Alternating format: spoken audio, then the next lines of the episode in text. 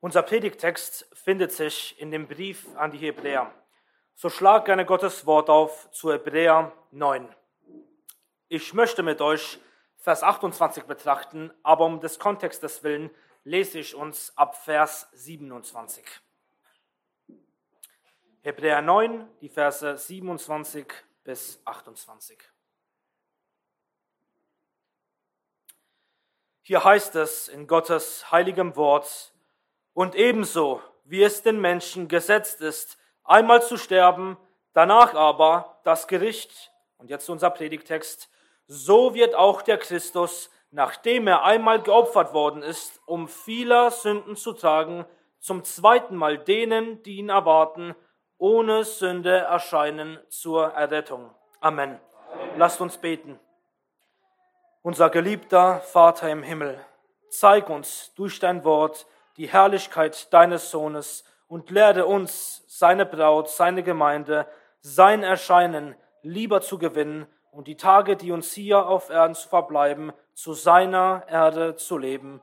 Wir beten das in seinem heiligen Namen. Amen. Amen. Nehmt gerne Platz.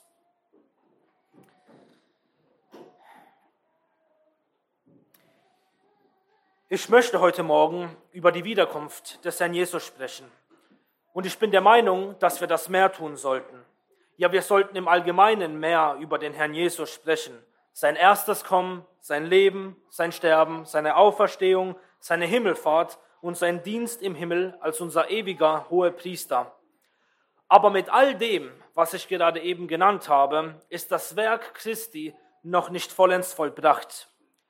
Es geht auch nicht einfach nur darum, dass wir wiedergeboren und geheiligt werden noch geht es darum, dass die Welt immer christlicher wird oder wir sterben und unsere Seelen in den Himmel kommen. Und versteht mich hier nicht falsch, das alles ist schön und wunderbar, aber es ist nicht die endgültige christliche Hoffnung. Das, worum sich alles dreht, ist die Wiederkunft des Herrn Jesus Christus als Retter und Richter der Welt. Es heißt in Apostelgeschichte 3, Vers 21, den, also den Herrn Jesus, freilich der Himmel aufnehmen muss, bis zu den Zeiten der Wiederherstellung aller Dinge, von denen Gott durch den Mund seiner heiligen Propheten von jeher geredet hat. Hast du das gehört? Seit jeher hat Gott durch den Mund seiner Propheten über dieses eine ausschlaggebende Ereignis gesprochen. Das, worin die Geschichte und somit der Heilsplan Gottes ihr Ziel erreichen, ist das zweite Kommen Christi, um alle Dinge wiederherzustellen. Ja, Christus wird das Paradies wiederherstellen, so wie es einmal war in Eden vor dem Sündenfall und seinen Konsequenzen. Alles wird freigemacht werden von dem Tod und Vergänglichkeit und gekleidet werden mit Herrlichkeit und Unsterblichkeit. Und genau danach verlangen die Schöpfung und die Gemeinde. Es heißt in Römer Kapitel 8 in den Versen 22 bis 23 dazu, denn wir wissen, dass die ganze Schöpfung mitseufzt und mit in Geburtswehen liegt bis jetzt. Nicht allein aber sie, sondern auch wir selbst, die wir die Erstlinge des Geistes haben. Auch wir selbst seufzen in uns selbst, erwartend die Sohnschaft, die Erlösung unseres Leibes. Aber auch unser Herr Jesus Christus verlangt nach diesem Tag denn dann wird er endlich alles seinem Vater unterwerfen können und bei den Seinen sein. Wir sehen, dieses Ereignis ist von größter Wichtigkeit. Und so möchte ich nun aus unserem Predigtext drei Wahrheiten in Form von drei Fragen über die Wiederkunft des Herrn Jesus betrachten. Und im Lichte dieser Wahrheiten möchte ich uns auch praktische Anwendungen mitgeben. Nun zu den drei Fragen, die lauten wie folgt. Erstens, wie kommt Christus? Zweitens, für wen kommt Christus? Und drittens, wozu kommt Christus? So kommen wir zu der ersten Frage. Wie kommt Christus? Am Anfang von Vers 28 heißt es, so wird auch der Christus erscheinen. Der Vers beginnt mit dem Wort so und bezieht sich somit auf das zuvor Gesagte. Der Verfasser des Hebräerbriefes macht hier einen Vergleich. Er vergleicht zwei wichtige Wahrheiten mit dem Sterben und dem Wiederkommen des Herrn Jesus. Das ist der Grund, warum ich eingangs auch Vers 27 vorgelesen habe. Um zu verstehen, wie der Herr Jesus erscheint, müssen wir schauen, was Vers 27 aussagt. Da steht geschrieben, und ebenso, wie es den Menschen gesetzt ist oder bestimmt ist, einmal zu sterben, danach aber das Gericht. Hier werden uns zwei wichtige Realitäten genannt. Durch den Sündenfall ist der Mensch dazu bestimmt, mit Gewissheit zu sterben und eines Tages vor Gottes Richterstuhl zu erscheinen. Aber inwiefern steht das im Vergleich zu Christus? Lasst uns dazu nochmal die erste Hälfte aus Vers 28 betrachten. Da heißt es, so wird auch der Christus, nachdem er einmal geopfert worden ist, um vieler Sünden zu tragen, zum zweiten Mal erscheinen. So wie der Mensch einmal stirbt und von Gott gerichtet wird, so ist auch Christus einmal gestorben. Selbstverständlich ist unser Herr nicht wegen eigener Sündhaftigkeit und Schuld gestorben. Der Text sagt hier, um vieler Sünden zu tragen, ist er einmal geopfert worden. Aber der grundlegende Vergleich, den der Verfasser hier macht, ist folgender. Er vergleicht die absolute Gewissheit dieser Geschehnisse. Genauso wie der Mensch definitiv nicht nur stirbt, sondern auch vor Gottes Richterstuhl erscheint, jeder Einzelne ohne Ausnahme, so wird auch der Herr Jesus definitiv mit aller Gewissheit wiederkommen. Führe dir das vor Augen. Jedes Mal, wenn ein Mensch stirbt und jeder wird sterben, so ist das eine Erinnerung daran, dass Christus mit aller Gewissheit wieder erscheinen wird. Aber nun so viel zu der ersten Frage. Kommen wir zu der zweiten. Für wen kommt Christus? Nochmal unser Predigtext. So wird auch der Christus, nachdem er einmal geopfert worden ist, um vieler Sünden zu tragen, zum zweiten Mal denen, die ihn erwarten, erscheinen. Hast du das gehört? Wem wird Christus erscheinen? Denen, die ihn erwarten. Und wer sind die, die auf ihn warten? Es sind die, deren Sünden Christus getragen hat am Kreuz. Es ist seine, seine mit Blut erkaufte Gemeinde. Und so wird sie hier beschrieben, als ihn erwartend. Selbstverständlich wird der Herr allen Menschen erscheinen, Gläubigen und Ungläubigen. Aber die, die ihn, die ihn erwarten, sind sein besonderes Augenmerk, die, für die er hauptsächlich kommt. Ja, die Kirche des Herrn ist eine heilige, reine, kämpfende, eifrige und siegende Kirche. Aber das beschreibt sie am allerbesten. Sie erwartet ihren Herrn.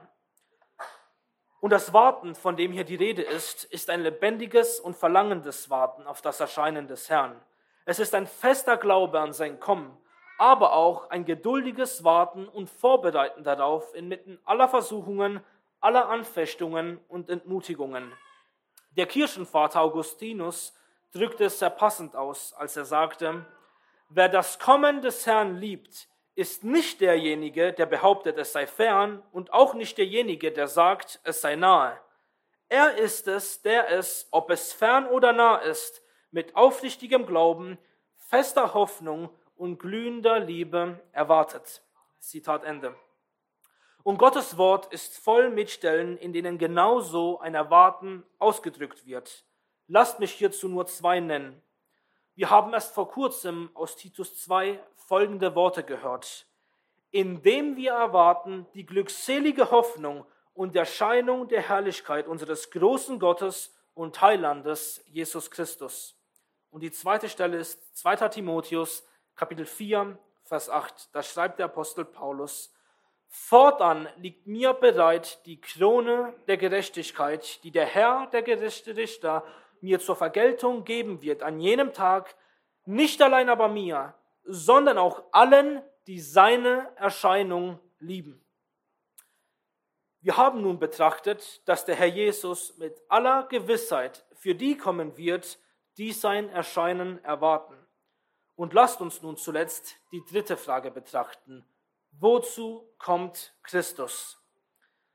Es heißt im apostolischen Glaubensbekenntnis, er sitzt zur Rechten Gottes, des allmächtigen Vaters, von dort wird er kommen, um was zu tun, zu richten die Lebenden und die Toten. Dazu wird Christus kommen, um die Lebenden und die Toten zu richten. Und auch hiervon ist die Bibel voll. Es heißt zum Beispiel in Apostelgeschichte 17 in den Versen 30 bis 31, Nachdem nun Gott die Zeiten der Unwissenheit übersehen hat, gebietet er jetzt den Menschen, dass sie alle überall Buße tun sollen, weil er einen Tag festgesetzt hat, an dem er den Erdkreis richten wird in Gerechtigkeit durch einen Mann, den er dazu bestimmt hat, und er hat allen den Beweis davon gegeben, indem er ihn aus den Toten auferweckt hat. Ja, Christus wird kommen als Richter der Lebenden und der Toten. An diesem einen Tag werden die Bücher geöffnet und alle Menschen wegen ihren Sünden schuldig gesprochen. Sie werden kein Teil im neuen Himmel und der neuen Erde bekommen. Nein, sie werden geworfen in den ewigen Feuersee mit dem Teufel und seinen Dämonen. Aber was ist mit uns, mit denen, die ihn erwarten? Lasst uns dazu noch ein letztes Mal in unserem Predigtext schauen. So wird auch der Christus, nachdem er einmal geopfert worden ist, um vieler Sünden zu tragen, zum zweiten Mal denen, die ihn erwarten, ohne Sünde erscheinen zur Errettung. Der Herr Jesus wird allen, die ihn erwarten, allen, deren Namen mit dem Blut des Lammes in dem Buch des Lebens geschrieben sind, ohne Sünde erscheinen zur Errettung. Was meint diese Begrifflichkeit, ohne Sünde zu erscheinen?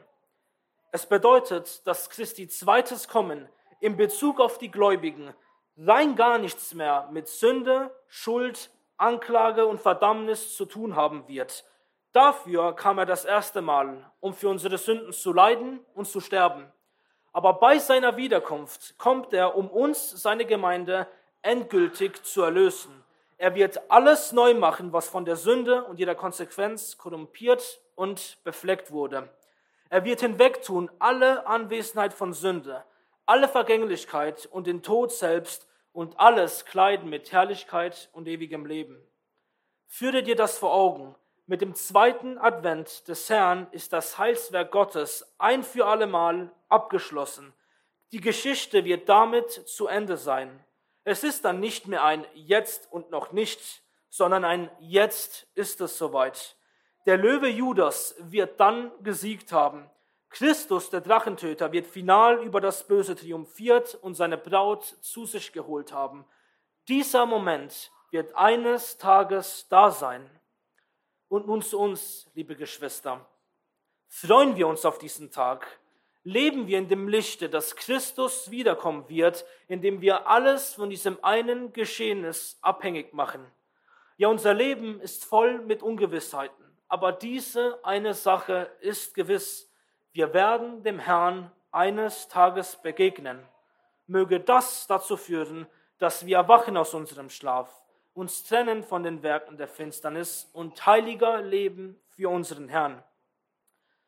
Und selbst wenn man meint, dass der Herr noch lange braucht, bis er wiederkommt, dann lasst uns das vor Augen haben. Wir werden in ein paar gezählten Jahren sterben. Und das nächste historische Ereignis auf unserem Terminkalender ist die Wiederkunft des Herrn und die Auferstehung aus den Toten. Das heißt, praktisch gesprochen sind unsere übrigen Lebensjahre das einzig Messbare, was uns noch von der Wiederkunft des Herrn trennt. Bereiten wir uns vor. Aber womöglich bist du jemand und vielleicht auch gerade heute Morgen, der nicht von sich sagen kann, dass er Freude hat, wenn er an das Kommen des Herrn denkt. Vielleicht hast du Angst in deinem Herzen, weil da so viel Mangel in deinem Leben ist und fühlst dich deshalb gelähmt. Da ist so wenig Heiligkeit, Eifer, Hingabe, Liebe und Glaube in meinem Leben. Ich kann doch nicht zu denen gehören, für die der Herr kommt. Ich schäme mich vor seinem Erscheinen und kann mir nicht vorstellen, ihm zu begegnen. Sind das deine Gedanken? Dann lass mich dir sagen, selbst wenn das alles stimmt, was du über deinen Mangel bekennst, Siehst du nicht, wie viel Trost und Balsam in diesem Text für deine Seele steckt? Christus kommt für die, die ihn erwarten. Sie sind es, für deren Sünden er geopfert wurde. Auch wenn du meinst, du bist zu wenig gottesfürchtig und dieses oder jenes, sag mir, kannst du einfach warten? Kannst du einfach warten? Kannst du dich nach dem Kommen des Herrn sehen?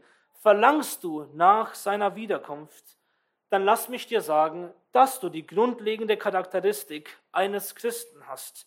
Damit gehörst du zu denen, für die der Herr kommt. Und genau das unterscheidet einen Wiedergeborenen von einem bloßen religiösen Heuchler. Aber bei all dem denke daran, dass der Herr gerade deshalb kommt, um dich von all deinem Mangel und deiner Schwachheit zu erlösen. Es geht hier nicht um dich und deine Leistung, sondern darum, was der Herr für dich vollbracht hat. All dein Mangel ist doch gerade der Grund, warum er sich über dich erbarmt hat. Ja, jetzt leiden wir noch unter der Anwesenheit der Sünde und ihren Konsequenzen. Aber unser Herr Jesus Christus wird wiederkommen. Und wir brauchen uns nicht vor seinem Kommen sklavisch zu fürchten. Unser Herr kam das erste Mal, um für die Seinen zu sterben und ihre Strafe auf sich zu nehmen. Und deshalb, wenn er das zweite Mal kommt, wird sein Erscheinen nichts mehr mit unserer Sünde und dem Gericht zur Verdammnis zu tun haben. Er wird wiederkommen, um uns endgültig zu erretten. Dann an diesem einen Tag werden die Worte aus Offenbarung 21 sind, sich endlich voll erfüllen. Da heißt es, und der, der auf dem Thron saß, sprach, siehe, ich mache alles neu. Und er spricht zu mir, schreibe, denn diese Worte sind gewiss und wahrhaftig. Er wird uns frei machen von aller Anwesenheit der Sünde, den Anfechtungen der Welt und des Teufels. Es wird keine Kämpfe mehr geben, keine Versuchungen, keine Zweifel und kein Fallen. Wir werden auch erlöst sein von allem Leid, aller Krankheit, allem Verlust, aller Traurigkeit und selbst von dem letzten Feind, dem Tod. Unser Herr Jesus wird alles überkleiden mit Herrlichkeit und Unsterblichkeit und uns neue Leiber geben. Und dann wird endlich das Hochzeitsmahl des Sohnes und der Braut stattfinden. Das, liebe Geschwister, ist der Höhepunkt der gesamten Geschichte. Und nachdem wir nun das alles betrachtet haben, lasst uns nicht gelähmt sein von selbstzentrierten Gedanken über unser Versagen. Mögen wir im Gegenteil mit umso größerer Freude und Liebe sein Erscheinen erwarten und uns heiligen für unseren himmlischen Bräutigam er ist es wert und sehnt sich am allermeisten nach diesem einen Tag, sehnt sich nach uns, seiner Gemeinde, seiner Braut. Und so möchte ich schließen mit einer der letzten Worte aus dem Buch der Offenbarung. In Kapitel 22, in dem Vers 20 heißt, heißt es über unseren Herrn, beziehungsweise da spricht unser Herr, der diese Dinge bezeugt, spricht, ja, ich komme bald. Und die Gemeinde spricht, Amen. Komm, Herr Jesus. Amen.